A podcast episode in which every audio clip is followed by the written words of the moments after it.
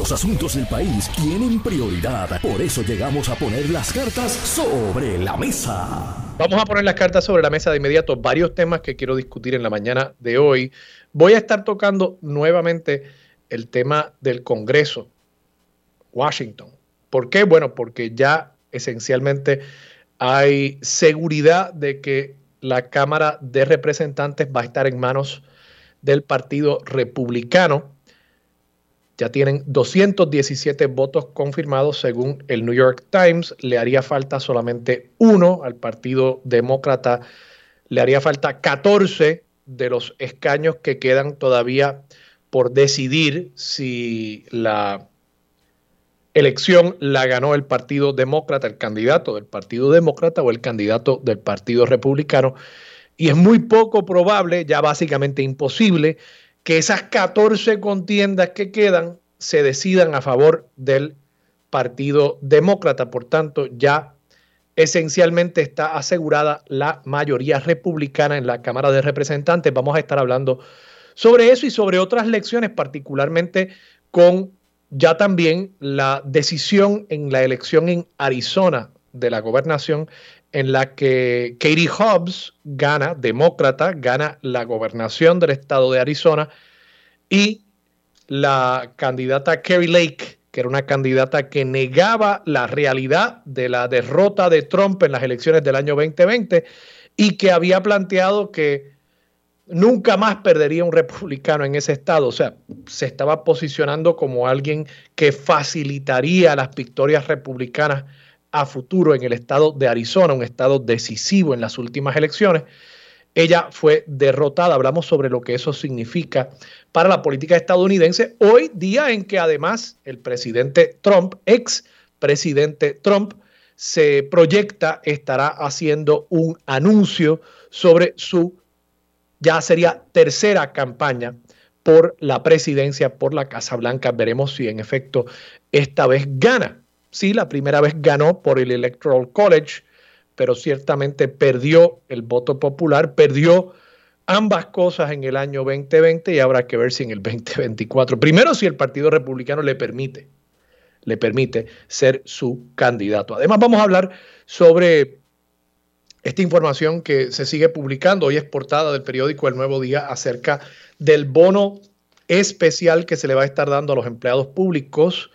La mayoría de los empleados públicos, 98.270 funcionarios, van a estar recibiendo básicamente 3.000 dólares y unos 9.452 trabajadores afiliados a la Unión Servidores Públicos Unidos. Esa unión apoyó el plan de ajuste de la deuda y por tanto conforme al plan de ajuste de la deuda, se le concedió una especie de trueque, una especie de negociación, un bono adicional por el haber apoyado el plan de ajuste de la deuda, así que ellos van a estar recibiendo 11.360 dólares. Está bueno eso. Son buenos esos chavitos. Vamos a hablar sobre algunas de las reacciones que eh, han planteado distintos líderes, incluso líderes obreros que no están contentos con esta determinación y economistas acerca de esta medida. Pero primero, quería comenzar con una noticia que salió el miércoles pasado. No me había dado tiempo porque estas noticias no es que sean particularmente importantes, pero son noticias que ocasionalmente nos tenemos que sentar a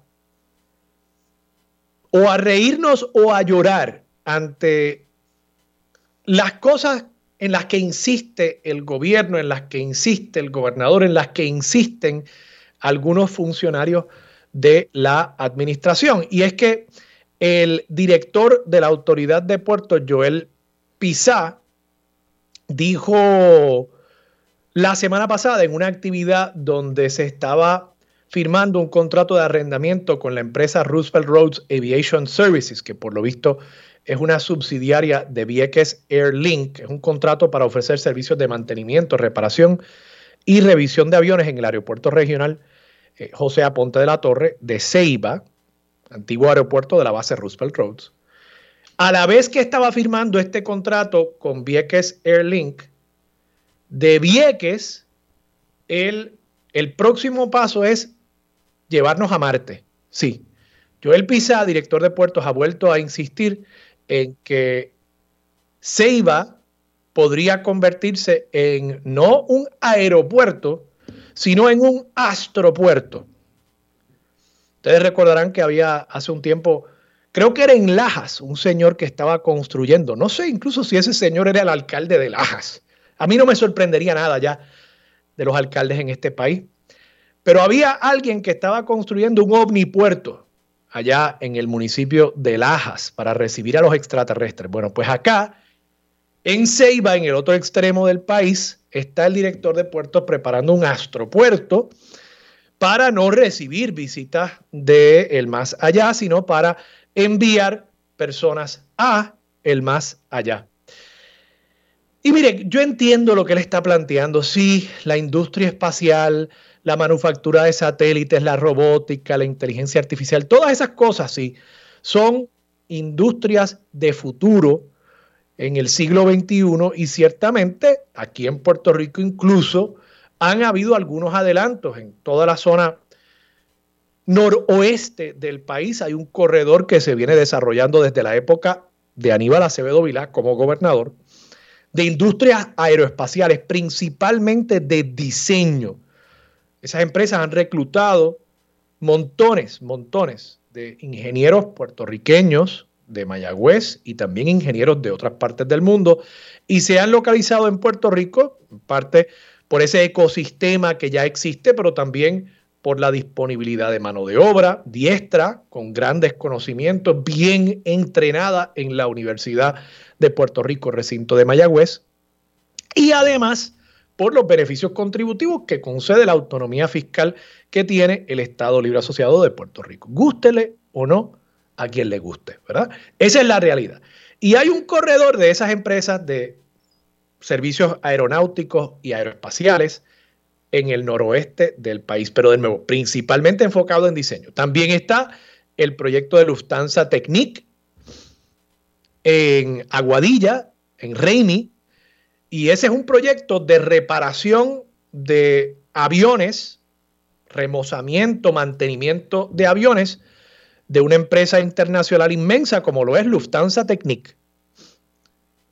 Y eso fue una apuesta también a la industria aeroespacial y aeronáutica en Puerto Rico. Y yo no tengo objeción específicamente a que Puerto Rico haga apuestas importantes. Esto incluso se le llama en inglés un moonshot. Es un proyecto que es tan ambicioso que podría darse como no podría darse. Yo no tengo problema con que Puerto Rico aspire a grandes cosas. Sí tengo problema con que gobierno tras gobierno, ya cuántos años han pasado desde que se fue la Marina de Vieques y luego de Ceiba. Yo creo que ya estamos rondando el vigésimo aniversario de ese hito en la historia de Puerto Rico. Pues si ya llevamos 20 años y yo he escuchado, y ustedes han escuchado, de cuánto plan fantasioso se le ha ocurrido a funcionarios gubernamentales con los terrenos de la base Roosevelt Roads en Ceiba. Y sigue esencialmente en un pleno deterioro esas instalaciones porque planteamos unas utopías, planteamos unos proyectos fantasiosos o planteamos unos proyectos que están tan y tan y tan lejos de poder materializarse que los mangó bajitos que deben haber ahí, oportunidades para desarrollo económico comunitario, para proyectos autogestionados para el uso de instalaciones existentes que si no se usan se siguen deteriorando. Esas cosas se ponen a un lado porque seguimos soñando con pajaritos preñados. Y ahora estamos soñando con cohetes preñados. Digo, dice Joel Pizá, que no van a ser cohetes, van a ser, no hay verticalidad, dice Joel Pizá. Van a ser básicamente aviones que despegan y el lanzamiento posteriormente se hace desde los 40 mil pies de altura. Entiendo yo que será un avión que carga un cohete o algún tipo de nave espacial en su lomo y cuando llega a cierto nivel de altura, pues de ahí en adelante se dispara el cohete o la nave espacial. Pero de nuevo, todo eso suena muy bonito, igual que sonó bonito. Ustedes recordarán cuando a principios de la administración de Ricardo Rosselló hubo un funcionario de esa administración que dijo que Disney World estaba pensando establecer un parque temático en Roosevelt Roads. Y así por el estilo nos han seguido vendiendo estos cuentos chinos. Y ahora es un cuento marciano. Y al final del día, lo posible continúa siendo detenido por lo perfecto o por lo muy improbable. Y yo quisiera ver que un funcionario gubernamental a cargo de Ceiba dijera, bueno, ¿qué realmente se puede hacer aquí? ¿Qué se puede hacer aquí en los próximos 5, 10, 15 años? No de aquí a 20 años, no en una apuesta muy poco probable, sino realmente qué se puede hacer aquí. Yo estoy seguro que en Puerto Rico, miren que los desarrolladores y que el gobierno se queja de que si los permisos y bueno, pues aquí hay una base que podría ser un área de planificación especial donde se le podrían dar proyectos importantes a desarrolladores, donde se podría utilizar la infraestructura existente para desarrollar una comunidad de retiro, por ejemplo, para personas que quieran venir de afuera y retirarse en Puerto Rico trayendo consigo su capital, sus pensiones y establecerse en Ceiba. Deben haber muchos atractivos turísticos que en conjunto con Vieques y Culebra se podrían desarrollar en torno a esa instalación, incluso posiblemente cruceros pequeños que establezcan un circuito en torno a esas islas puertorriqueñas y también las Islas Vírgenes Americanas saliendo desde Ceiba. Se me ocurren montones de cosas que serían más prácticas y más realizables a corto y mediano plazo que pensar nosotros en que vamos a estar desde aquí mandando al próximo hombre a la luna. Pero así estamos en el gobierno de Puerto Rico soñando precisamente con la luna cuando realmente hay muchas otras cosas. Primero, no digo que no soñemos en grande, digo simplemente que empecemos por lo pequeño y vayamos construyendo hacia lo más grande, pero no Aquí siempre tratamos de dar el batazo, tratamos de pegar el cuadrangular y finalmente nos ponchamos. Hablemos un poquito sobre lo que está pasando en el Congreso. Como les dije, ya 217 votos tienen asegurados los republicanos. Quedan 14 escaños. Los demócratas tienen 204. Quedan 14 escaños que están sin decidirse pero para que el Partido Demócrata logre la mayoría, requeriría que ellos ganasen esos 14 escaños y eso es muy poco probable. Por tanto, probablemente durante el día de hoy ya sabremos si la Cámara de Representantes efectivamente, yo creo que ya lo sabemos, pero lo sabremos a ciencia cierta si el Partido Republicano logra ese escaño adicional, ya están en 217 y con 218 ya tendrían la mayoría en la Cámara de Representantes. En el Senado, pues evidentemente el Partido Demócrata retiene su mayoría y podría incluso sumarle un voto adicional en la medida en que Georgia, donde habrá una elección el 6 de diciembre, también le dé la reelección a Rafael Warnock, que es el senador actual por el Partido Demócrata. ¿Qué significa todo esto? Bueno, lo empato con la derrota de Kerry Lake, que era candidata a la gobernación en el estado de Arizona, una persona que negaba la realidad de la victoria de Joe Biden y la derrota de Donald Trump en las elecciones del 2020. Lo sumo a eso y creo que a lo que apunta esto es ya a un hastío por parte de muchos electores que deciden elecciones, no necesariamente el elector de la base del Partido Republicano que decide primarias. El que decide elecciones generales, creo que hay un hastío con la figura de Donald Trump y con la insistencia en relitigar algo que ya la mayoría de los americanos han puesto en el pasado, entiéndase la elección del año 2020.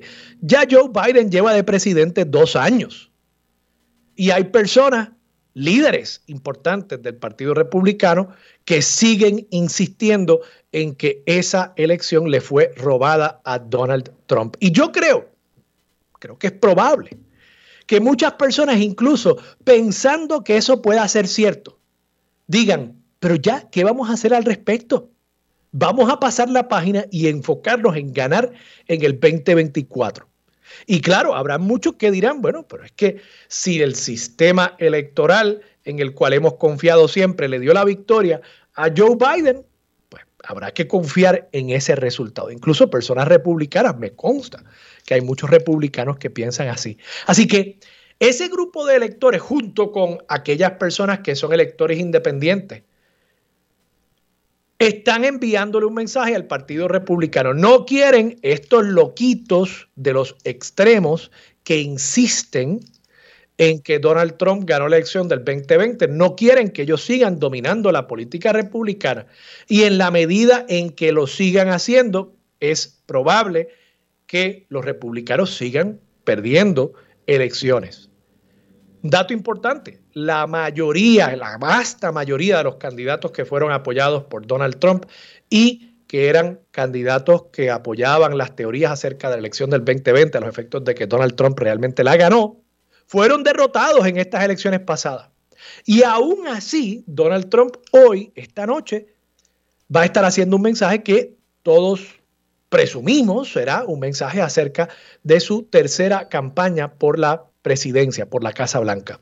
¿Qué efecto tendrá eso para el Partido Republicano? Incluso, ¿qué efecto podría tener a corto plazo en la elección del 6 de diciembre en Georgia, en la que en esta segunda vuelta se mide Rafael Warnock, demócrata, contra Herschel Walker, uno de esos candidatos apoyados por Donald Trump y que niega el resultado de la elección del 2020. Eso lo veremos muy pronto y podría ser otro indicio de que el Partido Republicano debería estar buscando otras alternativas. Por supuesto que muchos dicen que la alternativa debería ser Ron DeSantis, ya gobernador reelecto del estado de la Florida.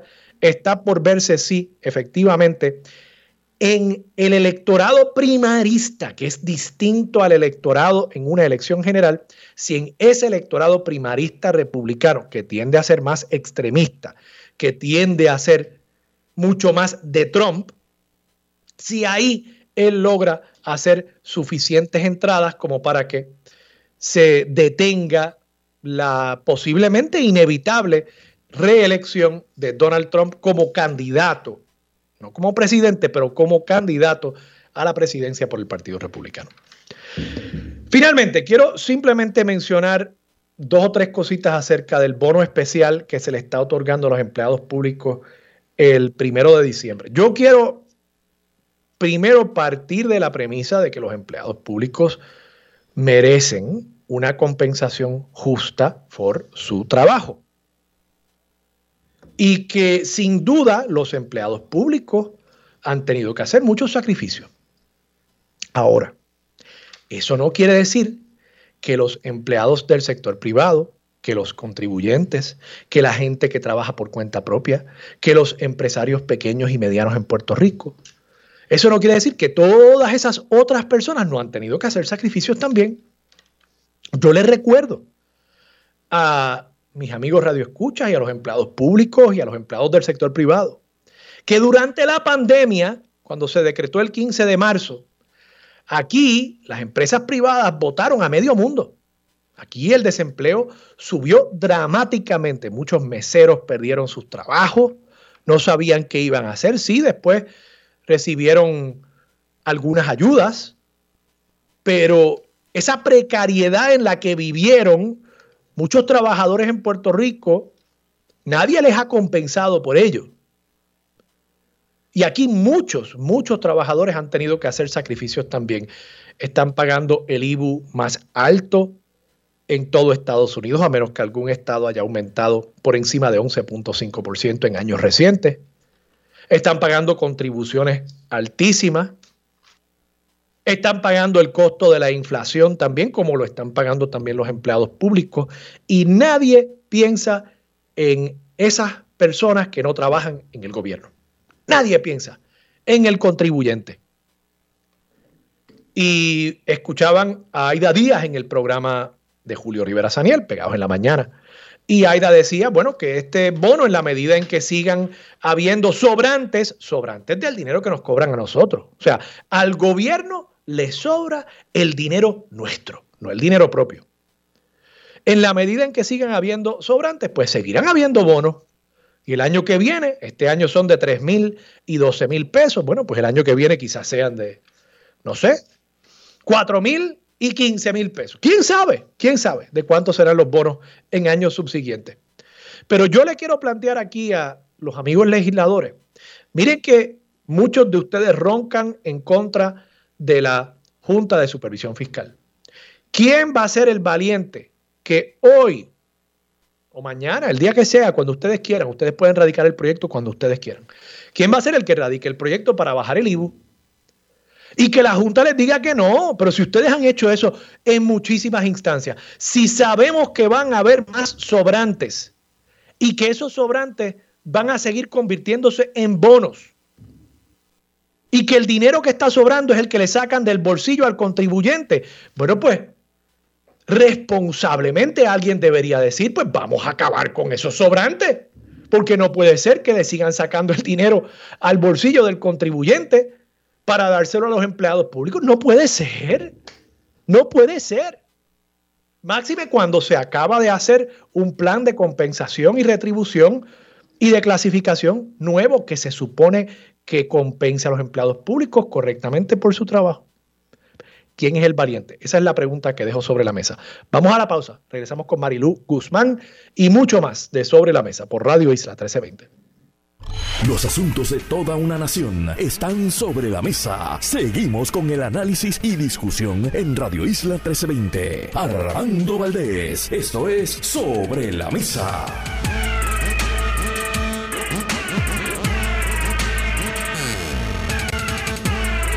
Regresamos, soy Armando Valdés, usted escucha sobre la mesa por Radio Isla 1320. Marilu Guzmán está haciendo su entrada próximamente. Ya está subiendo por el ascensor. Yo sé que los ascensores en el edificio de la Administración de Terrenos, que es donde está Radio Isla, son un poquito complicados. Pero ya le dije que le iba a estar planteando este tema de los bonos a empleados públicos y quiero simplemente redondear el punto para cuando ella llegue y se siente en la mesa, inmediatamente pasarle el micrófono. De nuevo, yo entiendo que los empleados públicos merecen ser compensados correctamente.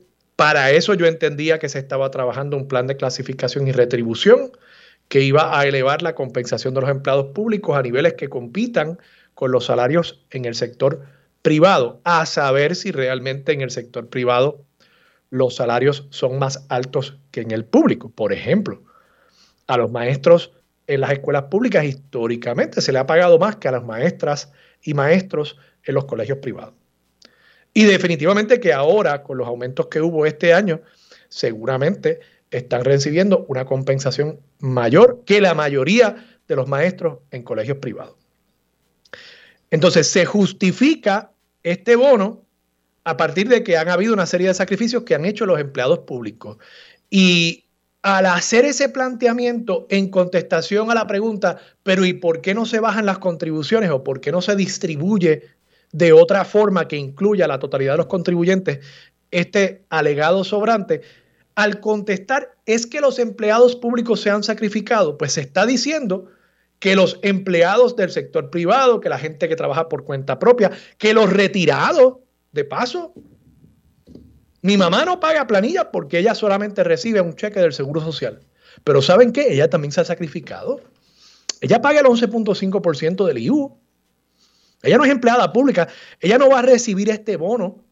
Y este bono está saliendo de su bolsillo. Entonces, decir, me parece una insensibilidad que los funcionarios estén diciendo, ah, pues es que los empleados públicos han hecho sacrificios. Bueno, pues que todos hemos hecho sacrificios, todos los contribuyentes en Puerto Rico han hecho sacrificios. E insisto, si tanto hemos querido roncar contra la Junta de Supervisión Fiscal y enfrentarlos para 20 cosas, hemos querido enfrentar a la Junta para cualquier recorte a el gasto público. La legislatura ha querido enfrentarla con proyectos de ley, con resoluciones, con protestas. Pues ¿quién va a ser el que hoy o mañana o pasado mañana presente el proyecto de ley para bajar el IBU? Un punto. Vamos a bajar el IVU en un punto, a 10.5%. Y que la Junta les diga que no. Pero si van a ver estos sobrantes recurrentes ahora, como dijo Aida Díaz en el segmento con Julio Rivera Saniel, y todos estos sobrantes se van a convertir en bonificaciones a los empleados públicos. Pero, pues, pero deberíamos tener el derecho, pienso yo, a poder modificar nuestras leyes contributivas para evitar esos sobrantes. Y de esa manera que esa plusvalía económica se distribuya de una forma más justa. Marilu Guzmán, ¿estás sentada a la mesa? Sí, estoy aquí. Cuéntame, ¿qué te parece a ti? Buenos días, Armando. y buenos días y saludos a todas las personas que nos ¿Cómo estaba ese ascensor? Yo sé que ese ascensor es, traicionero. Sí, un poquito. Eh, Tú sabes que una vez yo tuve que hacer un programa desde el ascensor. No me, me quedé atascado, entonces me llamaron. Y yo mira, yo estoy aquí, pues no te preocupes, te conectamos. Y mientras venía el equipo, yo no sé si llegaron los bomberos ese día, yo haciendo el programa ahí en, el ascensor. Sí, eh, no, y además que eh, estoy un poquito estoy un poquito coja del pie izquierdo y eso me quita un poco de velocidad. Eh, pero bueno, quería decirte que este asunto francamente yo creo que, es eh, la politiquería más bajuna que tú puedas eh, esperar de un gobierno. Eh, Esto de los bonos, quieres decir. Sí, lo de los bonos, sin duda. Yo, y, y disfrazarlo con el discurso de justicia a los empleados públicos, cuando esto es un sobrante que viene como resultado de un plan de ajuste que precisamente lo que ha hecho es fastidiarle la vida a los empleados públicos. La lucha que han tenido que dar los empleados para que no les toquen su retiro, ¿verdad? Y que han tenido que enfrentar, gracias al plan de ajuste fiscal, eh, al plan de ajuste de deuda, perdón, y a la política fiscal de la Junta de Control Fiscal, hayan tenido que enfrentar recortes de, a sus presupuestos, recortes a las plantillas de empleados. Entonces ahora vienen a repartir dinero a manos, a manos llenas y hay un, sector de empleados que está recibiendo 11 mil y pico de dólares de bono por haber apoyado el plan de ajuste. Yo te diría francamente que el empleado que reciba ese, ese, ese bono debería abochornarse, porque fue uno de los que aprovechó para ponerle el, ataúd, a, el, el clavo al ataúd del país. Y que a usted le paguen por usted haber apoyado un plan de ajuste que muchísima gente entendió que era gravoso, eh, malo para el país, que llevó luchas en este país, que sabemos lo que ha significado la puesta en vigor de ese plan de ajuste y a usted le pagan por haberlo apoyado. Francamente, lejos de, de ser justicia para ese empleado, eso es una compra de conciencia. Y yo creo que deberían abochornarse. De verdad que me parece que los de la SPU merecen el repudio del país, francamente. Porque si usted ejerce su derecho a... yo apoyo el plan de ajuste, pero no me tienes que pagar nada por hacer eso. Dale lo mismo a todo el mundo. Es más, utiliza de ese dinero para contratar empleados. ¿Cuántos trabajadores sociales no hacen falta aquí? ¿Cuántos psicólogos escolares no hacen falta aquí? ¿Cuántos bomberos no hacen falta aquí? ¿Cuántos eh, vigilantes del Departamento de Recursos Naturales no hacen falta aquí? Y así por el estilo, montones de gente que ahora mismo está yéndose del país porque reciben un salario de miseria.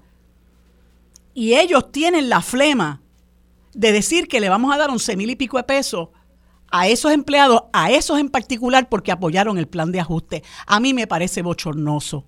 De verdad te lo digo. Lo lamento por el que me esté escuchando que vaya a recibir ese bono, pero los, lo digo como lo siento. Me parece bochornoso, me parece una compra de conciencia y ningún empleado debió haberse prestado para eso. Usted ejerce el derecho al libre pensamiento y toma las decisiones que quiera. Aquí hubo gente que apoyó el plan de ajuste y estaban en su derecho, pero no se deje comprar.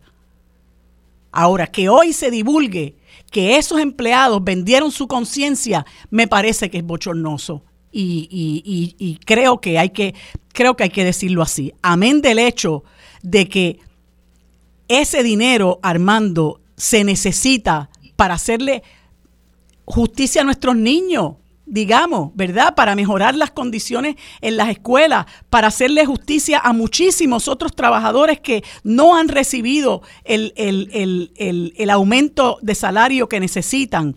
Eh, las necesidades que debe haber en este país de amas de llave, Armando, que, que, que hoy mismo hay tanto envejeciente solo, necesitado de la ayuda de un ama de llave. ¿Cuántos niños con necesidad de educación especial necesitan recursos para recibir la educación que necesitan y no la, y no la tienen porque el proveedor no recibe el dinero de la agencia pública.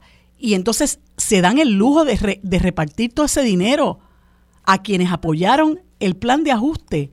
A mí me parece que es una falta de respeto al país y un bochorno. Y, y, y lo lamento que hayamos llegado a este punto, ¿verdad? Yo lamento que haya un sector de nuestro país que haya llegado al punto de vender su conciencia. Marilu, vamos a la pausa. Quiero redondear este tema cuando regresemos, pero vamos a la pausa para no interrumpirlo. Regresamos aquí en Radio Isla 1320. Los asuntos de toda una nación están sobre la mesa. Seguimos con el análisis y discusión en Radio Isla 1320. Armando Valdés, esto es Sobre la Mesa. Regresamos, soy Armando Valdés, usted escucha Sobre la Mesa por Radio Isla 1320. Marilu, quería simplemente redondear este tema. Hay dos expresiones en los periódicos de hoy que quería puntualizar. Una es del economista José Caraballo Cueto, él plantea, cito, a mí me hubiese gustado en términos económicos, hubiese sido más efectivo dárselo a todos los contribuyentes porque en este periodo de alta inflación hubiese ayudado a contrarrestar eso y dar un alivio a corto plazo. Por otro lado, el presidente de la Unión de Empleados de la Autoridad de Carreteras y Transporte, Ángel Pinto, dijo, y cito, no debe, no debe haber razón alguna para que todos los trabajadores en general, tanto de gobierno como la empresa privada, sean excluidos de esto. Correcto. Y, yo creo que eh, hay que reconocer, ¿no? Que, que aún líderes obreros del sector público están levantando la voz en cuanto, en cuanto a este tema y en cuanto a lo discriminatorio Correcto. Que, que resulta este bono primero dentro del servicio público, pero además hacia afuera cuando uno compara trabajador del sector privado con trabajador del sector público, que tengo que insistir, los del sector privado perdieron sus empleos durante la pandemia, los del sector público se les siguió pagando, o sea, aquí todos hemos hecho sacrificios, todos. Y en ese sentido yo creo que, aquí ha habido eh, un, una acción, eh, y alguien me lo dijo a mí ayer, me dijo, sí, te han dicho que esto fue simplemente que no se les ocurrió. Hay quienes me dicen, no, no, no seas ingenuo, esto es politiquería. Claro que es politiquería. Y, aquí se le está repartiendo dinero, pues, a los que, a los que mueven eh, la maquinaria política y electoral al interior de, de los partidos principales. Eh, tú planteas, Marilú, que hay también otros usos que se le puede dar a este dinero y yo obviamente estoy de acuerdo contigo. Mi preocupación es que el uso que yo he visto que le da el gobierno al dinero nuestro tiende a ser bastante pobre. Eh, tú mencionaste, por ejemplo, las escuelas. Yo no creo que en las escuelas haga falta más dinero. Yo creo que el Departamento de Educación tiene dinero de sobra, al punto de que lo votan. Ese es el problema el dinero que ya tiene el gobierno no lo están usando efectivamente. Y hasta que eso no comience a suceder, honestamente, pues yo, yo no quisiera seguir reconociéndole al gobierno eh, necesidades y usos para más dinero, porque es que lo van a malgastar, igual que están malgastando 5 mil millones de dólares en el Departamento de Educación. No hace falta más dinero, hace falta un buen uso del dinero que ya tienen. No, yo estoy de acuerdo, estoy de acuerdo contigo, sí. Este, y, y de hecho, eh, un, un, querido amigo que es líder sindical me escribe en ese mismo tono que tú comenzaste a hablar, eh, en el hecho de que eh, él me comenta la diferenciación del pago del bono, dar cantidades distintas fuera de la negociación colectiva con un ente que no es la autoridad nominadora reconocida por la ley 45 eh, raya en, la, discriminación. Y me plantea que hay abogados que están evaluando eh, eh, esa, esa acción de parte del gobierno de beneficiar a unos empleados públicos por sobre otros. y sí es correcto, ¿verdad?, que poner, poner dinero en las manos del gobierno no nos garantiza absolutamente nada, porque ya sabemos, ¿verdad?, cómo aquí hay dinero que se vota y siempre hago referencia a, aquellos 38 millones que se iban a gastar en pruebas fatulas de COVID, ¿verdad?, en un país de tanta necesidad, pero pero no hay duda de que eso hiere hiere la retina Armando este tú no tienes más que ponerte a que tú pienso que lo, lo has hecho eh, a leer lo que la gente escribe y a leer lo que la gente comenta y, y ahí, y, ahí corre la indignación, ¿no? No solamente por lo discriminatorio de estar beneficiando a unos empleados en particular que apoyaron el plan de ajuste de la deuda, ¿no? Sino porque, oye, yo como contribuyente, Armando, yo contribuiría con gozo si yo sé que ese dinero está bien utilizado, si yo sé que ese dinero va a servir para que nos mejoren las carreteras, para que mejoren la iluminación, Armando, tú sabes la cantidad de gente que muere porque no hay iluminación adecuada en las carreteras, que haya trabajadores sociales a, a, lo largo y ancho de este país, que se les pague lo que necesitan, que se busque la manera de compensar a la gente de manera digna para que no tengan que irse del país, que se hagan un montón de eh, eh, medidas, que se aprueben medidas que permitan que aquí haya justicia salarial y que se le dé a la gente lo que la gente necesita, que se cubran las necesidades de la gente en este país para que tengamos una vida digna. Pues no, tú vas a coger no sé cuántos millones y vas a beneficiar a un grupo de, de, personas que apoyaron el plan de ajuste. Yo no tengo problema si ese dinero tú lo coges y lo utilizas para eh, llenar las necesidades de aquellas personas que entienden que, que, no están bien servidos y vuelvo y traigo a colación el servicio de ama de llaves. Eso, eso e, es una especie en peligro de extinción y nuestros envejecientes necesitan ese servicio urgentemente. Hay proveedores del Departamento de Educación que tienen que cerrar sus puertas o tienen que limitar el servicio que dan porque no les pagan a tiempo o porque les pagan una porquería. Eh, ¿Y por qué no se trabaja con eso? Y entonces eh, Pierluisi sale muy orondo, ¿no? A dar el caretazo y a decir, ah, estamos haciendo justicia salarial. No está haciendo justicia salarial nada, no está haciéndole justicia salarial a los empleados, eso es un bono que usted lo, recibe, lo va a recibir una sola vez, pero vamos a analizar la naturaleza de ese bono, por qué se, se da a quien se le da y la cantidad que se da. Me parece que tanto la Junta de Control Fiscal como el gobierno de Pierluisi le faltan el respeto al país, porque ellos deciden lo que, lo que, lo que les da la gana, cualquier cosa afecta el plan fiscal. Ahora mismo están en contra de que se aprueben los proyectos para cancelarle el contrato a Luma porque eso afecta el plan fiscal. Pero no hay problema ¿ah? en que Wayne Stensby se gane 1.2 millones al año y 26 o 22 este, vicepresidentes se ganen 600 mil pesos cada uno. Eso no afecta el, el plan fiscal. Entonces uno dice, eh, nos siguen cogiendo de tonto porque esta gente maneja nuestro dinero, nuestro dinero como gusto y gana les da. Entonces después viene uno más listo que otro y evade las contribuciones y, bien que se le eche mano, ¿verdad? Y que, y que pague lo que tiene que pagar.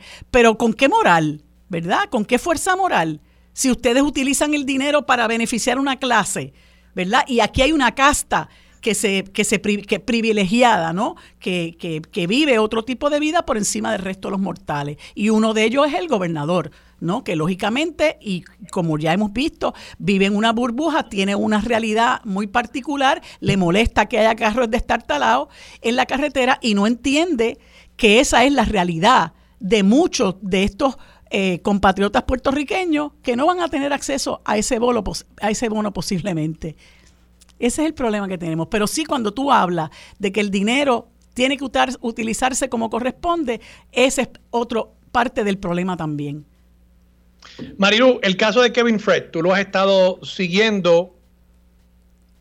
Están hablando de que el gobierno federal intervenga ante ya casi, creo que dos años desde el asesinato sin que realmente haya habido mucho progreso notable en cuanto a la identificación de un, responsable y eh, además los señalamientos que ha hecho la fiscal, entiendo que su nombre es Betsaida Quiñones, respecto a intervención por parte de la jefa de fiscales en aquel momento, Olga Castellón, y la ex gobernadora Wanda Vázquez.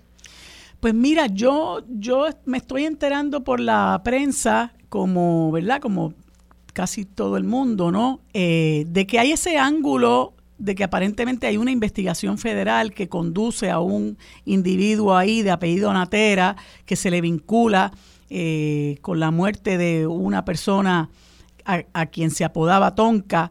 Este, eso, esto es todo un entramado que uno dice que, qué triste, ¿verdad? Eh, eh, estos, estos vericuetos por donde se mueve una parte de nuestra sociedad, muy lamentablemente. y, y, y yo me pregunto, bueno, pudiera haber, porque uno de los ángulos que se ha mencionado es la posibilidad de que esto se haya paralizado porque había eh, coetáneamente una investigación federal. Eh, pero ¿por qué no decírselo a la fiscal Quiñones? Es la pregunta que yo me hago, ¿verdad? Porque si tú se lo hubieras dicho a la fiscal Quiñones, si, si quien le ordena a ella paralizar la investigación le dice, mira, lo que pasa es que está ocurriendo esto, pero sabes que esto no lo puedes divulgar. Eh, este problema no se hubiera dado.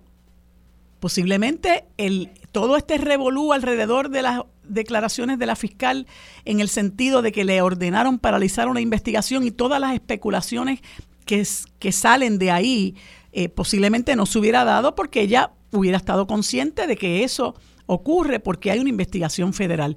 Pero aparentemente a ella no le dicen nada eh, es, una, es, un, es un caso muy serio, no solamente porque haya personas de, de alto, o sea, conocidas en el país que están involucrados, sino porque es un asesinato eh, que aparenta ser un asesinato por encargo.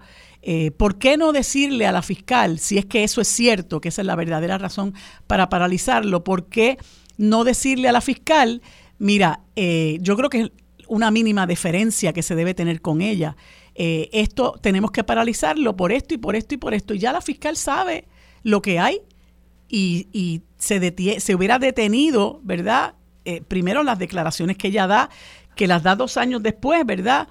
Eh, se hubiera detenido esa, esas declaraciones y, toda la especulación que trae consigo lo que ella planteó. Pero no hay duda, Armando, que es un asunto que que se tiene que investigar a profundidad. Y el problema es que aquí muchas cosas no se investigan a profundidad, todo se investiga en la superficie, eh, impera luego la impunidad, ¿verdad? Y, quedan los casos sin resolver y la gente, ¿verdad? Que, que, ha sufrido la pérdida de un ser humano, de un ser querido o ha sufrido cualquier otro tipo de pérdida por la naturaleza del caso de que se trata, pues mira, se quedan pues eh, mirando para, para el cielo porque eh, lamentablemente la, confianza en nuestras instituciones ya se ha erosionado hasta el punto que, la gente lo ha visto como, como algo normal. Yo creo que lo que está ocurriendo al interior del Departamento de Justicia, y no de ahora, de hace mucho tiempo,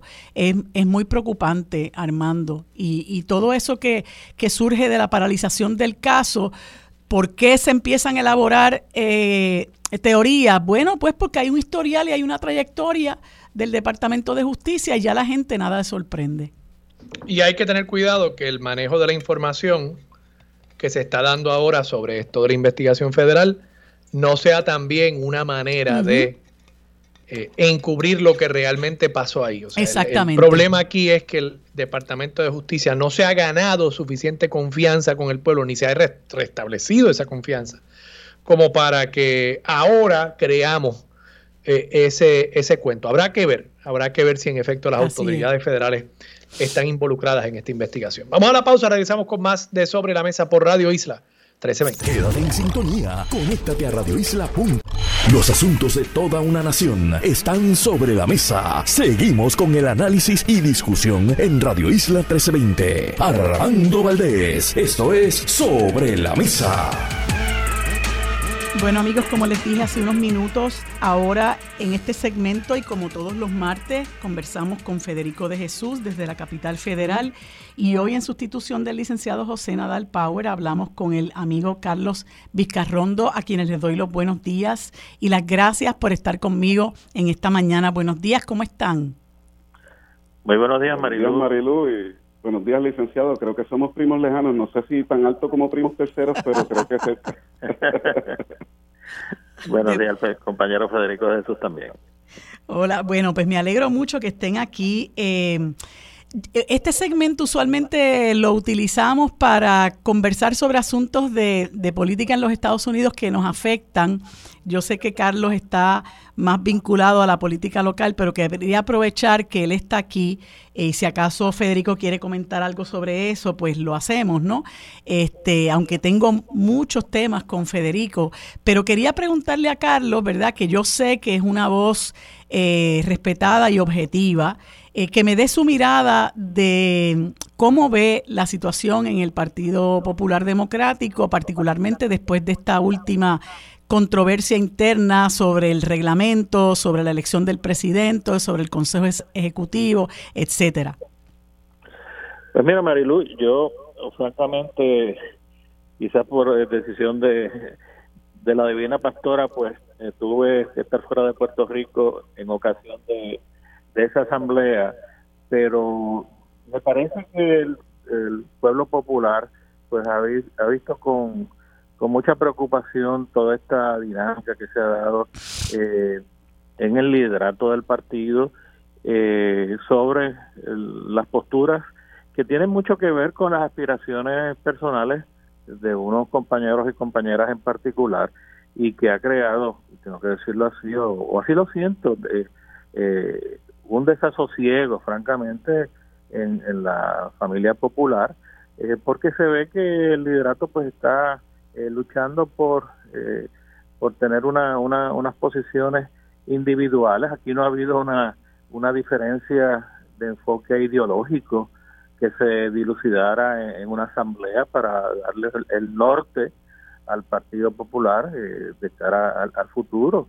de manera que aquí, pues, e, este choque de, posiciones sobre si se debía adelantar la, elección de un presidente o si debía eh, mantenerse el, el, liderato actual durante todo el año 2023 eh, para que entonces en diciembre se abrieran las candidaturas para la gobernación y luego entonces las primarias de ley se celebraran el 24, en, el 2024 eh, para lo cual había que erradicar esas candidaturas en diciembre del 2023 pues me parece que finalmente la sangre no llegó al río porque eh, se decidió entonces, entre comillas, unánimemente, pero todos sabemos que, que habían unas posturas eh, disímiles que iban a chocar en esa asamblea.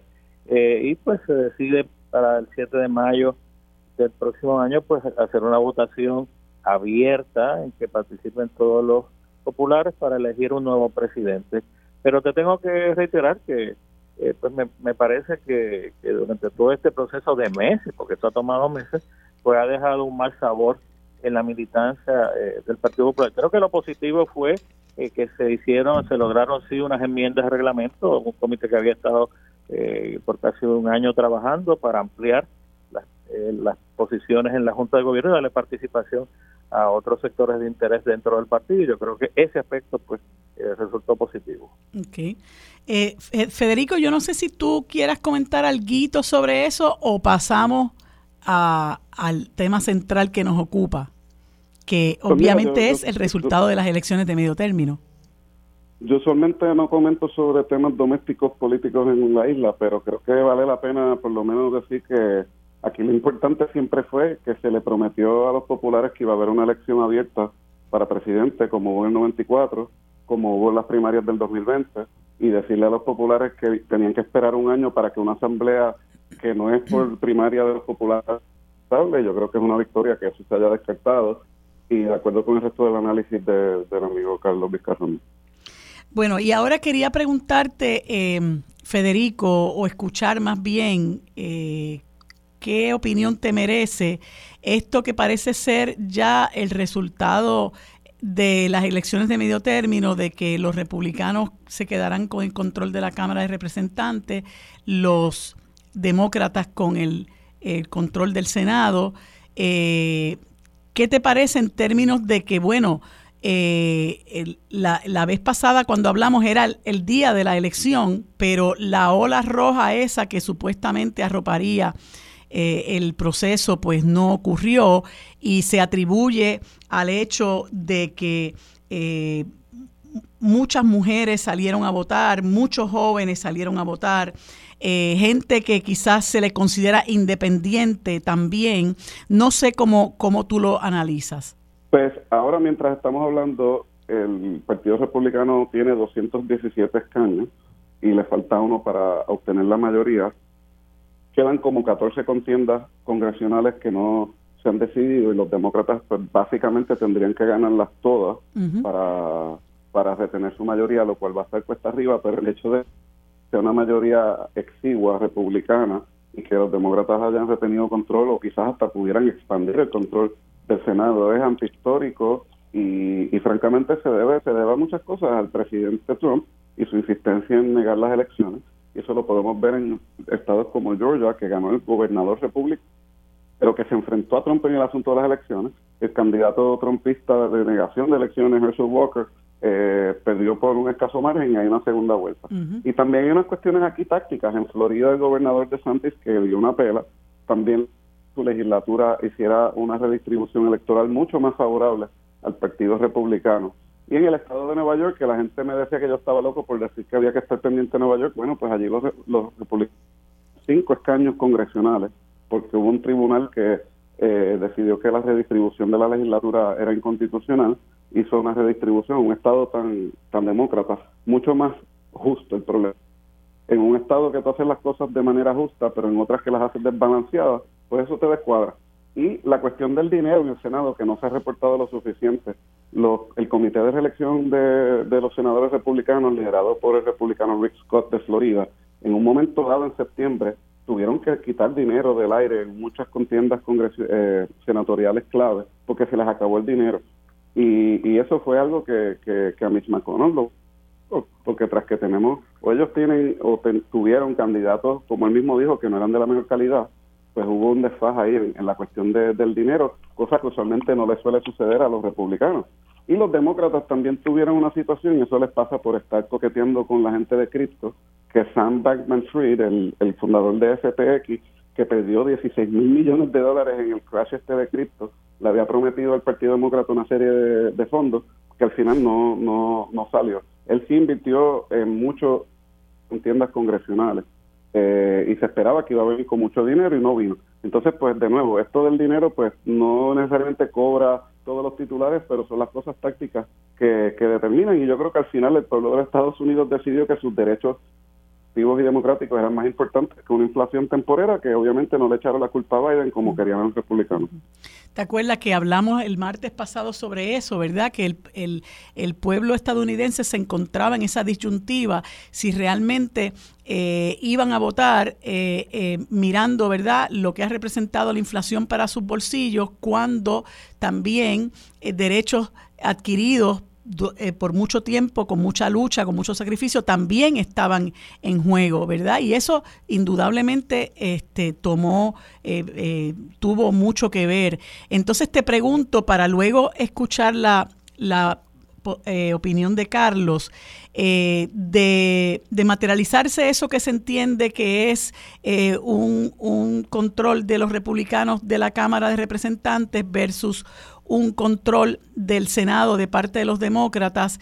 Eh, claro, para muchos de nosotros es muy importante que se mueva el asunto del estatus y parecería que de eso ser así, eh, a lo mejor caemos en, un estado de inmovilismo, ¿verdad? De, de, inercia con relación a ese tema.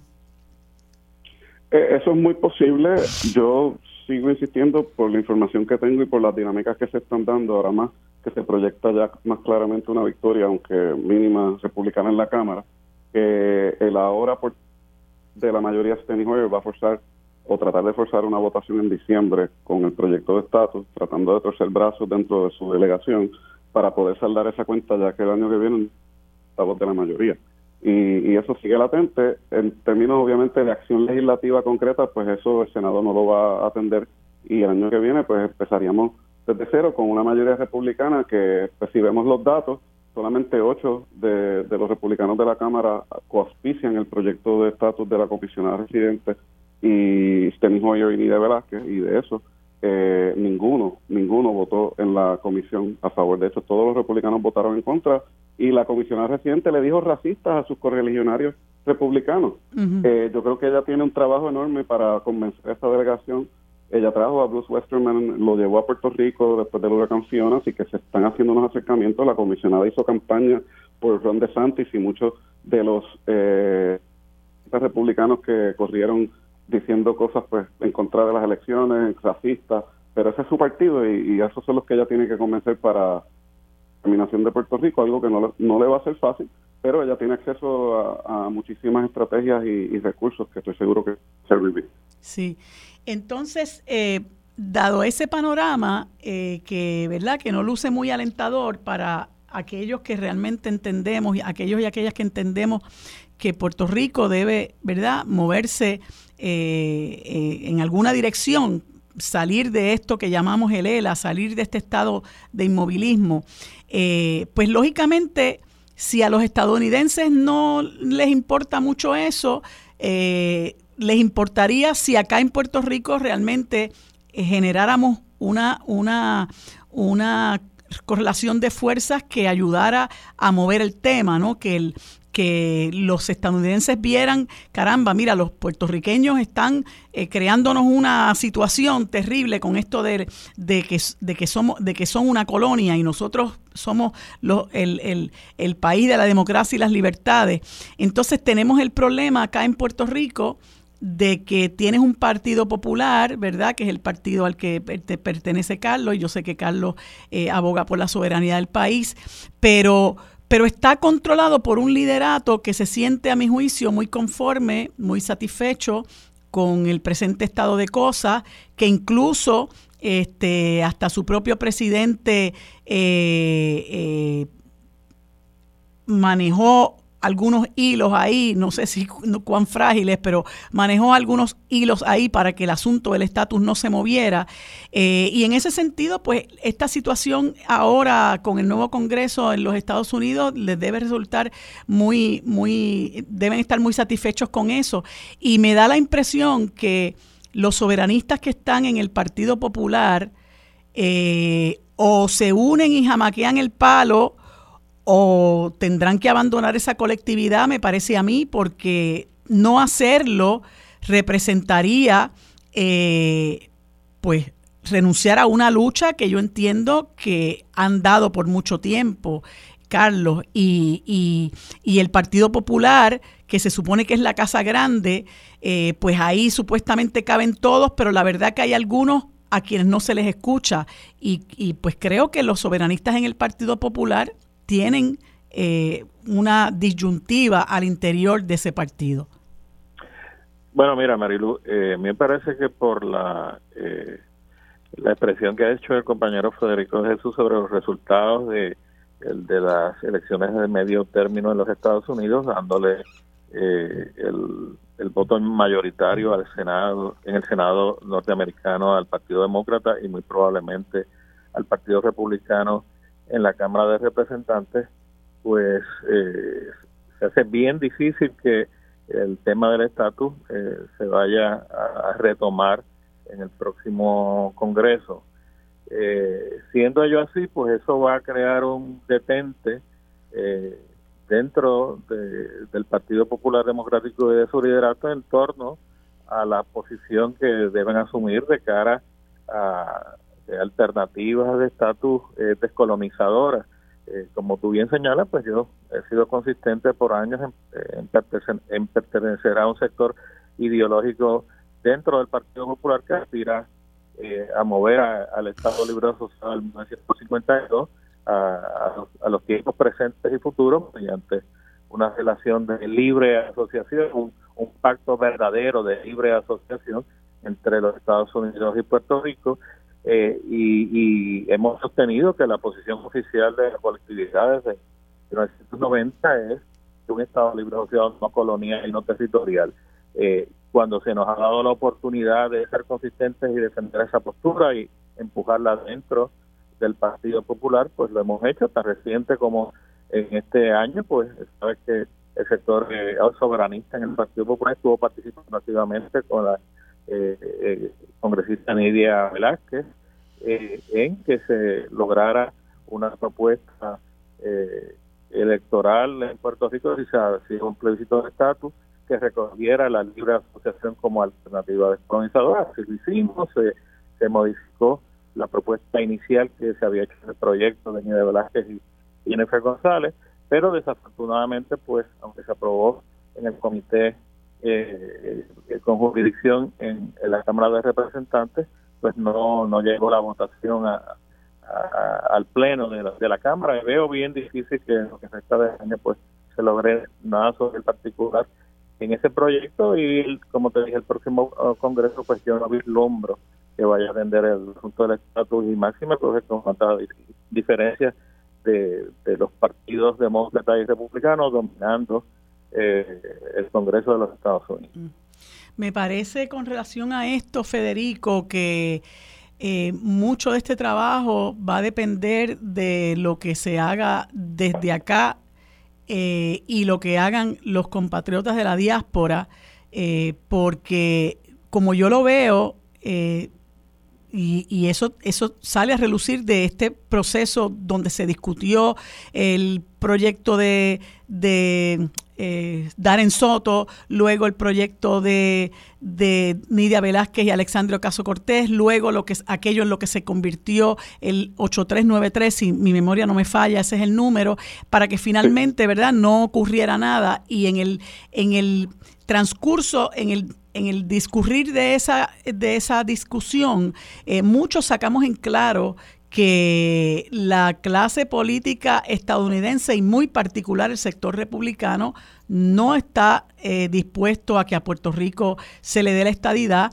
Eh, por otro lado, ese proyecto sacó del camino lo que se conoce como el ELA y pues parece que tampoco hay mucho entusiasmo con que eh, se mueva el país hacia, hacia la soberanía, ¿verdad? Que me parece que es el, curso natural eh, de las cosas.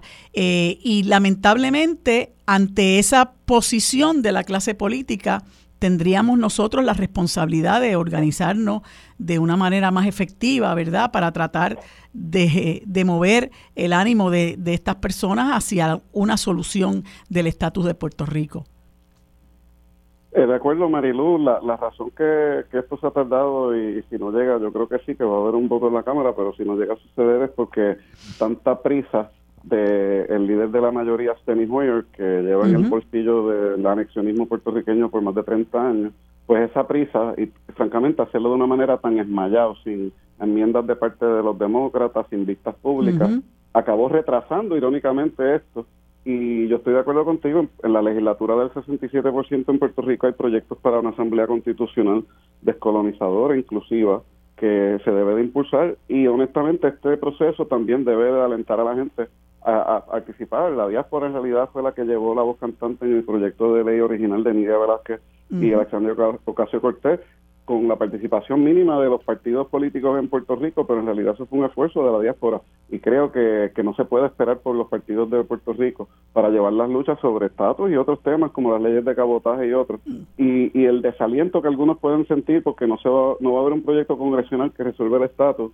eh, debe de servir de aliento para impulsar otros, otras iniciativas de la reconstrucción de mayor poder para Puerto Rico eh, en términos de, sus propios asuntos. Y la descolonización no es un día que llegue en el apocalipsis, eso se lucha todos los días en varios frentes y, yo creo que este es el momento de, activarnos con, con, la diáspora y con movimientos de sociedad civil en Puerto Rico que no están esperando por los partidos. Yo creo que de nuevo la lucha de Luma, mucha gente pues no las conecta pero todo está conectado. Eh, la, sumisión y subyugación política y económica de Puerto Rico está entrelazada y todas estas luchas las tenemos que dar en un frente común, en mi opinión. Sí, y ahora que estás mencionando el asunto de Luma, yo sé que recientemente hiciste unas declaraciones eh, como parte de la organización eh, Power for Puerto Rico, procurando que que se cancele el contrato de Luma, que no se extienda el contrato este de los 15 años. Eh, y ya hemos visto, hay incluso medidas en la Asamblea Legislativa eh, para, para que eso se haga, que ya el gobernador adelantó, para sorpresa de nadie, eh, adelantó que las habría de vetar. Entonces me gustaría saber a la luz de eso, eh, Federico, eh, ¿qué, podemos hacer nosotros desde aquí y desde allá eh, para combatir el que ese contrato se extienda, que es un contrato malo para el país? Creo que todo el que lo ha estudiado lo sabe y hemos sufrido, además de eso, un servicio ineficiente y siete aumentos de tarifa. ¿qué, qué, qué, qué expectativas tenemos nosotros desde aquí y desde allá? Pues mira, de nuevo, el, gracias por mencionar la, actividad que, que, que, estamos coordinando para la conferencia de Somos, que siempre trae actores políticos, legisladores estatales de Nueva York. Aquí estuvo la secretaria de Justicia la gobernadora de Nueva York y varios legisladores y concejales municipales estatales de Nueva York se unieron a activistas de Puerto Rico para exigir que no se renueve el contrato de Luma. Y utilizar la plataforma, ¿verdad?, este, de, esos políticos de Estados Unidos para presionar a sus congresistas para que hagan lo mismo y llamado un llamado a la diáspora que, que tumben el cuadro de, de, la fortaleza y de sus congresistas pidiéndole que llamen al gobernador y que no renueve el contrato. Y hay esperanza, por más terco que, que hayan sonado las expresiones de fortaleza, la realidad es que hasta que no se reestructure la deuda, el contrato mismo dice que la extensión de los 15 años no puede entrar en vigor, así que cualquier extensión a corto plazo que el gobernador intente hacer ahora el 30 de noviembre, va a chocar con la realidad de que no se ha reestructurado la deuda de la Autoridad de Eléctrica, así que eso no eso no, no acaba aquí, no podemos rendirnos, hay que obligar al gobernador a, no renovarlo. Y creo que esto es un punto de consenso. Hay muchas visiones distintas. Quizás haya gente que quiere otra compañía privada que no se aluma, quizás haya gente que no quiere privatizar nada, quizás haya gente que quiere privatizar la generación y no la distribución y la transmisión, pero el consenso es que Luma se tiene que ir porque ha sido, como tú dices, peor servicio, más caro y francamente insultante. Cuando tú ves al CEO canadiense Wayne Stensby vestirse de celador y burlarse del Tribunal Supremo de Puerto Rico y convertirse en un prófugo de la justicia, y, y, entonces más apagones con más frecuencia, pues eso es una ecuación para el desastre en un momento cuando tenemos que estar reconstruyendo basado en energías renovables y no en un sistema basado en fósiles centralizado corporativo como el que Luma está promoviendo. Carlos, en el ex, en el poquito tiempo que me queda, ¿qué opinas tú sobre esta situación de, Luma que, que, tanto, verdad, tanta discusión ha traído en el pueblo? No, me, parece que eh, las voces en Puerto Rico de diferentes sectores tienen un consenso de que no se renueve ese contrato. Me parece que si el señor gobernador toma la determinación de, en efecto, renovarlo y comprometernos por los próximos 15 años a tener el servicio ineficiente que está dando en este momento Luma, pues lo estaría haciendo a contrapelo de la mayoría del pueblo de Puerto Rico, eh, vislumbro que eso puede tener una, un efecto eh, negativo para sus posibilidades de reelección eh, en el 2024. En este momento la postura de la Asamblea Legislativa, de sus lideratos en la dirección de eh, tratar de ir por encima del veto del señor gobernador sin parte esa negativa de que se de hacer ley los proyectos que fueron aprobados por la legislatura popular para eh, dejar sin efecto ese contrato al 30 de noviembre de este año. Y pues eh, no han descartado, según lo han manifestado públicamente, el recurrir inclusive a los tribunales. Recuérdese que la Cámara y el Senado tienen eh, dos votos en, el Comité de Alianzas de la eh, Autoridad de Alianzas Público-Privadas y habría que ver si el resultado de esa votación eh, puede eh, tener efecto de ser un, un, veto para que se renueve ese contrato, pero vamos, está en, eh, sobre el tapete la posibilidad de ir sobre, sobre el veto del señor gobernador si lo imparte y o ir a los tribunales para impugnar esa determinación. Bueno, vamos a vamos a ver qué, qué ocurre. Tenemos que continuar luchando por ese por por ese en ese esfuerzo. Gracias a ambos por estar conmigo en esta mañana. Seguimos conversando el próximo martes, amigos. Continuamos en unos segundos con sobre la mesa.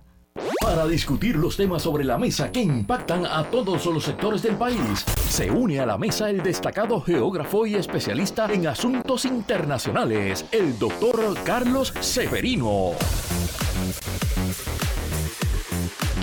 Bueno amigos, como todos los martes, tenemos con nosotros al doctor Carlos Severino Valdés en nuestro segmento de política internacional, a quien le damos los buenos días y las gracias por estar un martes más con nosotros. Buenos días Carlos, ¿cómo estás? Muy buenos días, Marilu. Un privilegio estar aquí siempre los martes compartiendo eh, contigo y con la radio audiencia. Gracias. Gracias. El privilegio es nuestro también. Bueno, Carlos, como siempre, tenemos muchísimos temas, pero principalmente quería discutir contigo algunos que, que me sugieres. Por ejemplo, eh, conversaciones que se celebran entre los Estados Unidos y Rusia en Turquía, eh, que pues pudieran tener que ver con buscar el fin del conflicto entre Rusia y Ucrania. ¿Qué te parece a ti? Pues mira, es muy interesante porque la semana pasada eh, hubo muchos acontecimientos muy interesantes y llamativos en el conflicto o alrededor del conflicto, vamos a decir. Primero, lo más que llamó la atención fue la misteriosa retirada, del ejército ruso eh, de, del área ¿verdad? de Gerson, del norte de Gerson. Hay que dejar claro que los rusos solamente se retiraron de un 25% de Gerson. Con eso se incluye la capital. Gran parte de Gerson sigue en control ruso, ¿verdad? Y sobre todo la parte estratégica o geoestratégica, que es el área eh, que está contigua a Crimea y que crea eh, una zona de amortiguamiento para evitar verdad que el ejército ucraniano pueda llegar hasta Crimea pues eh, sigue estando intacta. Pero esa retirada eh, donde se esperaba realmente una gran batalla donde iba a morir muchísima gente pues no se dio. Se retiraron y no se sabe bien pero a, partir de eso sabemos que ha habido reuniones importantes. La última de ellas la última ronda fue en en Ankara en Turquía eh, y que se han estado reuniendo elementos distintos de los Estados Unidos, eh, de las agencias de seguridad nacional y otros organismos importantes con, con los rusos. Eh, hemos visto también que se han manifestado importantes militares en Estados Unidos de más alto rango sobre la necesidad de encontrar una, una paz en esto. Así que esa, esa salida misteriosa de los rusos de de ahí de Gerson, pues ha sido motivo de especulación eh, o de hipótesis, vamos a decir, por parte de algunos observadores acuciosos, eh, los cuales piensan de que es, es, parte más bien ya de una concretización de algunos acuerdos eh, para ir dándole a Ucrania algún tipo de, de concesión, ¿verdad? Para antes de sentarse en la mesa de negociación. Eso no lo sabemos son simplemente eh, hipótesis que se han planteado, pero de que se están reuniendo, se están reuniendo, de que los Estados Unidos ya por distintas vías, a través de los periódicos más, eh, más importantes del país, han manifestado eh, que hay que ir creando el ambiente con Zelensky para que deje la retórica de, que no hay posibilidad ninguna de conversación, pues eso ha cambiado, lo cual abre, abre paso de que, de que se pueda estar dando un proceso de, perdón, de pacificación importante o por lo menos jugar para el fuego en el futuro cercano. Yo espero, ¿verdad? Porque después de que ocho, nueve meses este, debería imperar la sensatez y a mí me parece que también al interior de los Estados Unidos debe haber un clamor en el sentido de que eh, un país que tiene muchísimos problemas en su interior esté invirtiendo tanto dinero en promover la guerra en, de otro país, ¿verdad? Me parece que, que, ahí hay una, una, contradicción muy grande, pero bueno, es, más, es la historia de los Estados Unidos, ¿no? Una historia belicista. Eh, pero me imagino que también eh, hay una, un clamor al interior del, del país porque eso, porque se haga algo para tratar de resolver el conflicto. Yo creo que tú tienes toda la razón con ese planteamiento aunque se ha tratado de aplacar cualquier voz disidente, ¿verdad? manifestación disidente, tú recordarás aquellos aquellos congresistas que se manifestaron hace una semana atrás muy contundentemente, fue una, una carta muy contundente, muy muy clara, eh, pidiendo la paz. Yo creo que eso es representativo de muchos sectores en el país que no encuentran razón ninguna para que el país esté alimentando ese fuego continuamente, suministrando armas, ¿no?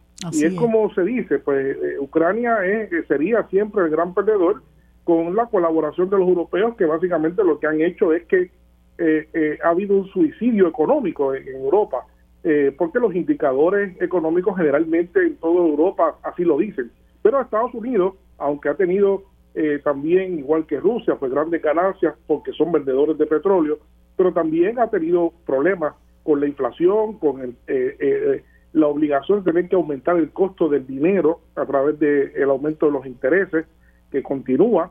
Así que son todos elementos que eh, nos indican que esto que se pensaba pues se ha convertido en un dolor de cabeza para todo el mundo y que retrasa la recuperación y la normalización de, la, de las relaciones económicas en el planeta. Pues, eh, Carlos, pasando a otro tema, como que llueve y no escampa para, para Pedro Castillo en Perú, realmente es, es triste porque un año y pico asediado por un Congreso que está controlado por la oposición y ahora nuevamente enfrenta otro intento de destitución. Mira, Marilu, no hay otra forma de decirlo que como tú lo acabas de expresar eh, muy certeramente. Esto realmente eh, es crónica de un asedio anunciado. Desde que ganó, este, ha sufrido innumerables intentos de evitar que pueda gobernar, eh, de buscar la manera en cómo residenciarlo y sacarlo del poder. Y esta última, pues no deja de ser igual que las demás. Este, esta es más grave todavía porque un subcomité del Congreso, pues votó a favor de encontrar eh, lo encontraron en curso y razón para ser investigado y llevarlo al pleno del, Senado, del Congreso, perdón, para iniciar una causa de, residenciamiento. Eh, la razón que se da es que porque el presidente en algún momento, de hecho, dichosa de paso, antes, antes de ser presidente, manifestó que estaba de acuerdo en una salida eh, al mar para Bolivia. Y a base de eso, que nunca lo ha dicho en el marco de su gestión como presidente, eh, pues eh, realmente lo están acusando de traición a la patria, eh, lo cual es como, diríamos aquí en Puerto Rico, es estirar el chicle de una manera bastante, bastante perversa. así que el presidente enfrenta ahora una causa nueva y veremos a ver pues que este sector es un sector que es incansable, han tenido éxito en el pasado, esta derecha este, alrededor de Keiko Fujimori eh, son básicamente conjuntamente con otros elementos los responsables de estas intentonas.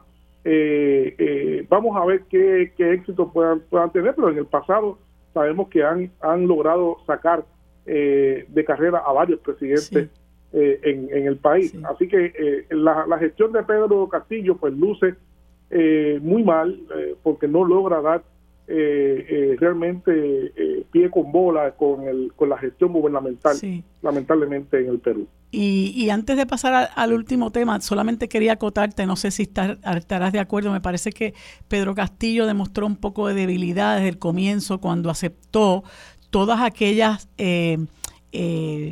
amenazas del, del del, o cuestionamientos de parte del Congreso con relación a miembros de su gabinete y empezó a sacar gente de su gabinete. Creo que ahí demostró un poco de debilidad ante ellos y, y pues nada, me parece que ellos le, le cogieron el lado blando a, a Pedro Castillo. Bueno, no solamente sacó gente de su gobierno, muy cercanos a él que lo apoyaron, sino que primero comenzó con quitarse el sombrero, un sombrero muy distintivo que usaba, pues se lo quitó también ante la crítica y ante la identificación realmente de lo que representa ese sombrero en términos de clase social a donde él pertenece. Y pues se retiró de su partido, ha tenido problemas con todo el grupo que lo apoya, ha tratado de conseguir alianza. En resumen, eh, no solamente se trata de que eh, ha habido los intentos del sector de Keiko Fujimori por sacarlo, sino que él también eh, lamentablemente ha cometido también muchísimos errores. Muchos desaciertos, no ha logrado establecer, no ha logrado establecer realmente las alianzas correctas y crecerse en un momento como este, ¿no? Le ha faltado le ha faltado mucha calidad política, experiencia política, Que, no la tiene, que evidentemente no, no la tiene. Lamentablemente. Y entonces, por otro lado, alguien que sí tiene esa calidad política y está enfrentando, bueno, o también a esa derecha rancia conservadora, eh, desestabilizadora que es la derecha de Bolivia, es Luis Arce, ¿no? Con, con este grupo que lidera eh, Fernando Camacho, que, que gobierna la provincia de, de La Cruz, ¿cómo es? Eh, Santa Cruz. Santa, Cruz. Este, ¿qué, me puedes decir en el minutito que nos queda, Carlos? Mira, em, esto crea una muy mala expectativa porque no se puede evitar trazar algún tipo de paralelismo con lo que fue el proceso del golpe de Estado de 2019. Eh, Fernando Camacho fue parte, de, parte protagonista del elemento golpista eh, de, de, aquel momento y ahora pues gobernador de Santa Cruz. Bolivia, eh, brevemente, es un, es un país dividido, aunque no se visualiza así, es un país dividido eh, geográficamente y en términos étnicos. ¿no? En Santa Cruz y alrededores se da eh, la concentración máxima de, de los grupos blancos, ¿verdad? De los grupos mestizos, que tienen gran poder económico, agrícola e industrial, y en el resto del país, pues se da eh, la presencia mayoritaria de los grupos originarios, los grupos indígenas, eh, que se han organizado desde hace décadas alrededor del, del movimiento al socialismo, el MAS, y que son mayoría y están conscientes de eso y eh, se han convertido siempre en la fuerza poderosa. y ahora el, el problema está alrededor del censo, del censo que era para este, este año, celebrarse este año, que no se celebra desde 2012, eh, pero el presidente ha encontrado que después de un periodo muy fuerte con la pandemia y otros problemas, pues quiso posponerlo para reorganizar bien el para el 24, ¿no? Y así se va a hacer. Y eso ha causado eh, una serie de problemas de huelgas y de encontronazos bastante graves en el país y que ha puesto nuevamente la atención internacional en el proceso boliviano. Eh, Carlos, a ver, pero me, me, hace seña de que tengo que, que cortar. Creo, para, para terminar, para terminar, creo que eso es la nueva excusa que tiene la derecha para desestabilizar el gobierno de Bolivia. Pero seguiremos conversando sobre esto porque creo que es un, un, tema muy importante. Te agradezco, como siempre, tu participación en el día de hoy y nos veremos el próximo martes. Gracias, Carlos. Los asuntos de toda una nación están sobre la mesa. Seguimos con el análisis y discusión en Radio Isla 1320. Armando Valdés, esto es Sobre la Mesa. Bueno amigos, en este último segmento conversamos con el economista Daniel Santamaría, director de investigación de la organización de espacios, de la organización Espacios Abiertos, a quien le doy los buenos días y las gracias por estar con nosotros en este último segmento. Buenos días Daniel, ¿cómo te encuentras? Hola, muy buenos días Mariluz. Eh, muy bien y agradezco enormemente también la posibilidad de participar en tu espacio. Como no, pues muy agradecida quedo yo también. Daniel, tengo entendido que ustedes celebraron una mesa redonda eh, en la cual iban a discutir con economistas y analistas de política pública de la organización eh, los hallazgos, eh, conclusiones y recomendaciones de un estudio que se titula Nuestros dólares y sus datos, una mirada sobre el crédito por trabajo y el crédito por menor dependiente, con el propósito, ¿verdad?, de que ustedes puedan, de que se pueda discutir y delinear el efecto que, que, ha tenido en la población ambos créditos, las oportunidades de nueva política pública y la inversión de recursos y dinero público. Eso es un tema muy interesante. Nos gustaría que nos hablara sobre esa mesa redonda. Pues mira, sí, eh, ayer tuvimos la posibilidad de exponer eh, a prensa, ¿verdad? Eh, prensa especializada, el, el, impacto de este estudio. por primera vez, Espacios Abiertos, perdón, tuvo acceso a aproximadamente cuatro millones de observaciones de las planillas del 2019, 2020 y 2021. Es decir, para nosotros es bien importante el acceso a información pública para poder proponer y hacer eh, recomendaciones de política pública basado en, evidencia empírica. Y esa, esa información nos permitió hablar de distintos, de distintos temas y sacar distintas conclusiones. La primera es que definitivamente eh, el programa del crédito por trabajo tiene un efecto en la pobreza en Puerto mm, Rico. Perdón, el, el asunto es que debemos ser muy cautelosos a la hora de hablar del asunto del umbral de la pobreza tal y como lo define el gobierno federal. Es decir, la, pobreza, la pobreza tiene dimensiones muy complejas. Nosotros nos gusta utilizar más el término inseguridad económica.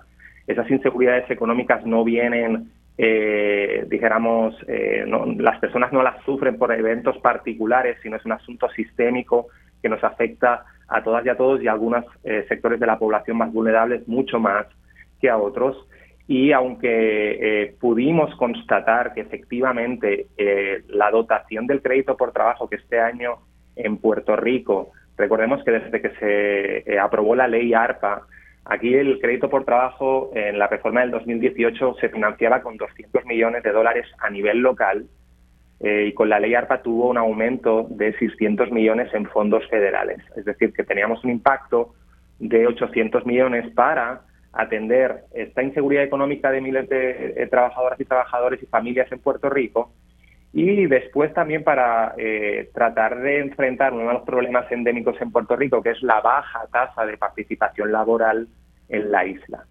Y efectivamente el, resultado, cuando nosotros analizamos esas eh, casi cuatro millones de planillas, es, es apabullante. nosotros hemos calculado eh, que el efecto en la pobreza, en la tasa de pobreza de Puerto Rico, que está aproximadamente al 45%, eh, lograría, o sea, este, este eh, incentivo logró beneficiar a 100.000 personas. y eso afecta a la tasa de la pobreza en Puerto Rico a nivel federal en disminuirla en un 3.1%. Y para que la gente tenga una idea del efecto, en los últimos 10 años Puerto Rico ha logrado bajar su tasa de pobreza en un 4.5 y nada más en un año con el efecto de esta eh, de este incentivo prácticamente tres cuartas partes eh, del, del, efecto se han producido en solamente un año.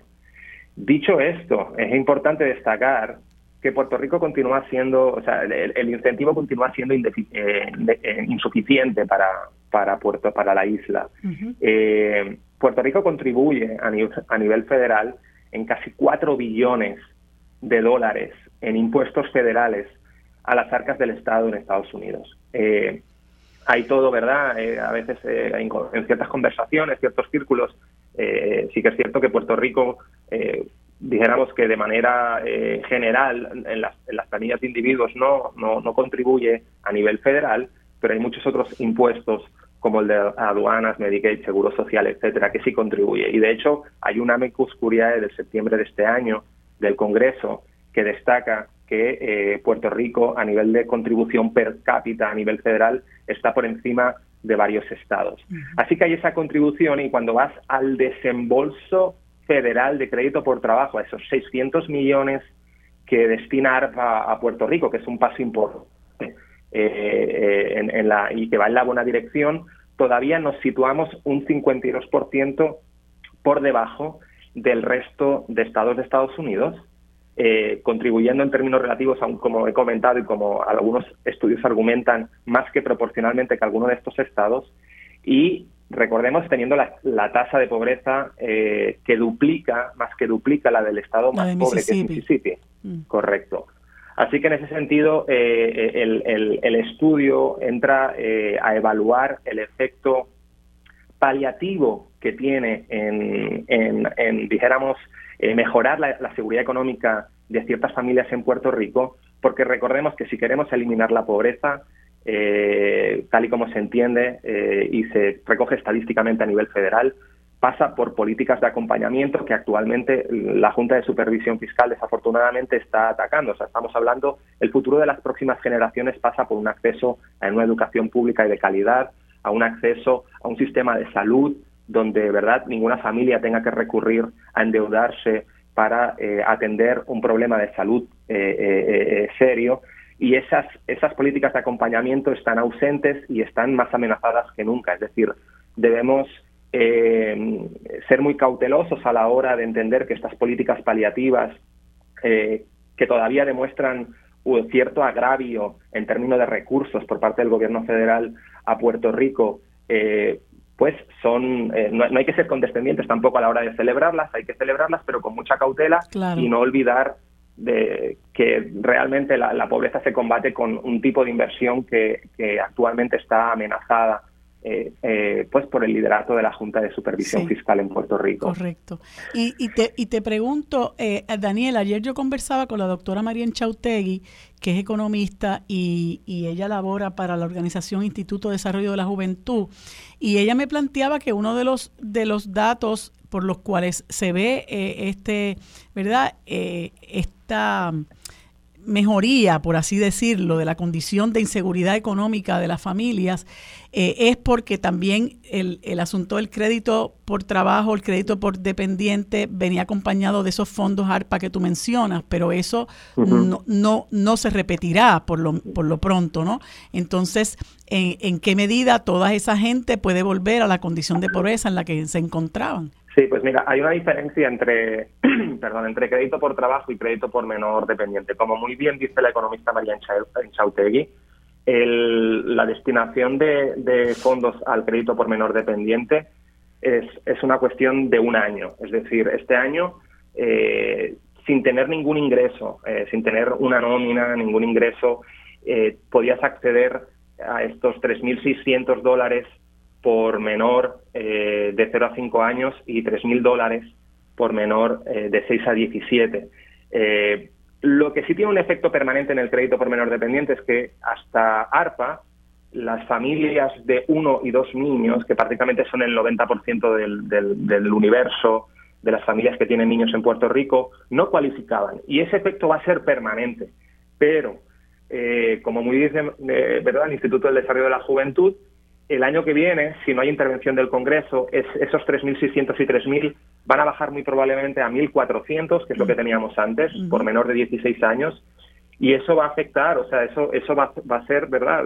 Tenemos una ilusión óptica de este elemento paliativo, eh, de estas niñas y niños que tanto, ¿verdad?, sufren eh, en la situación de inseguridad económica, pero el año, el año, el año que viene se va a descartar. Eh, eso si no hay intervención del Congreso.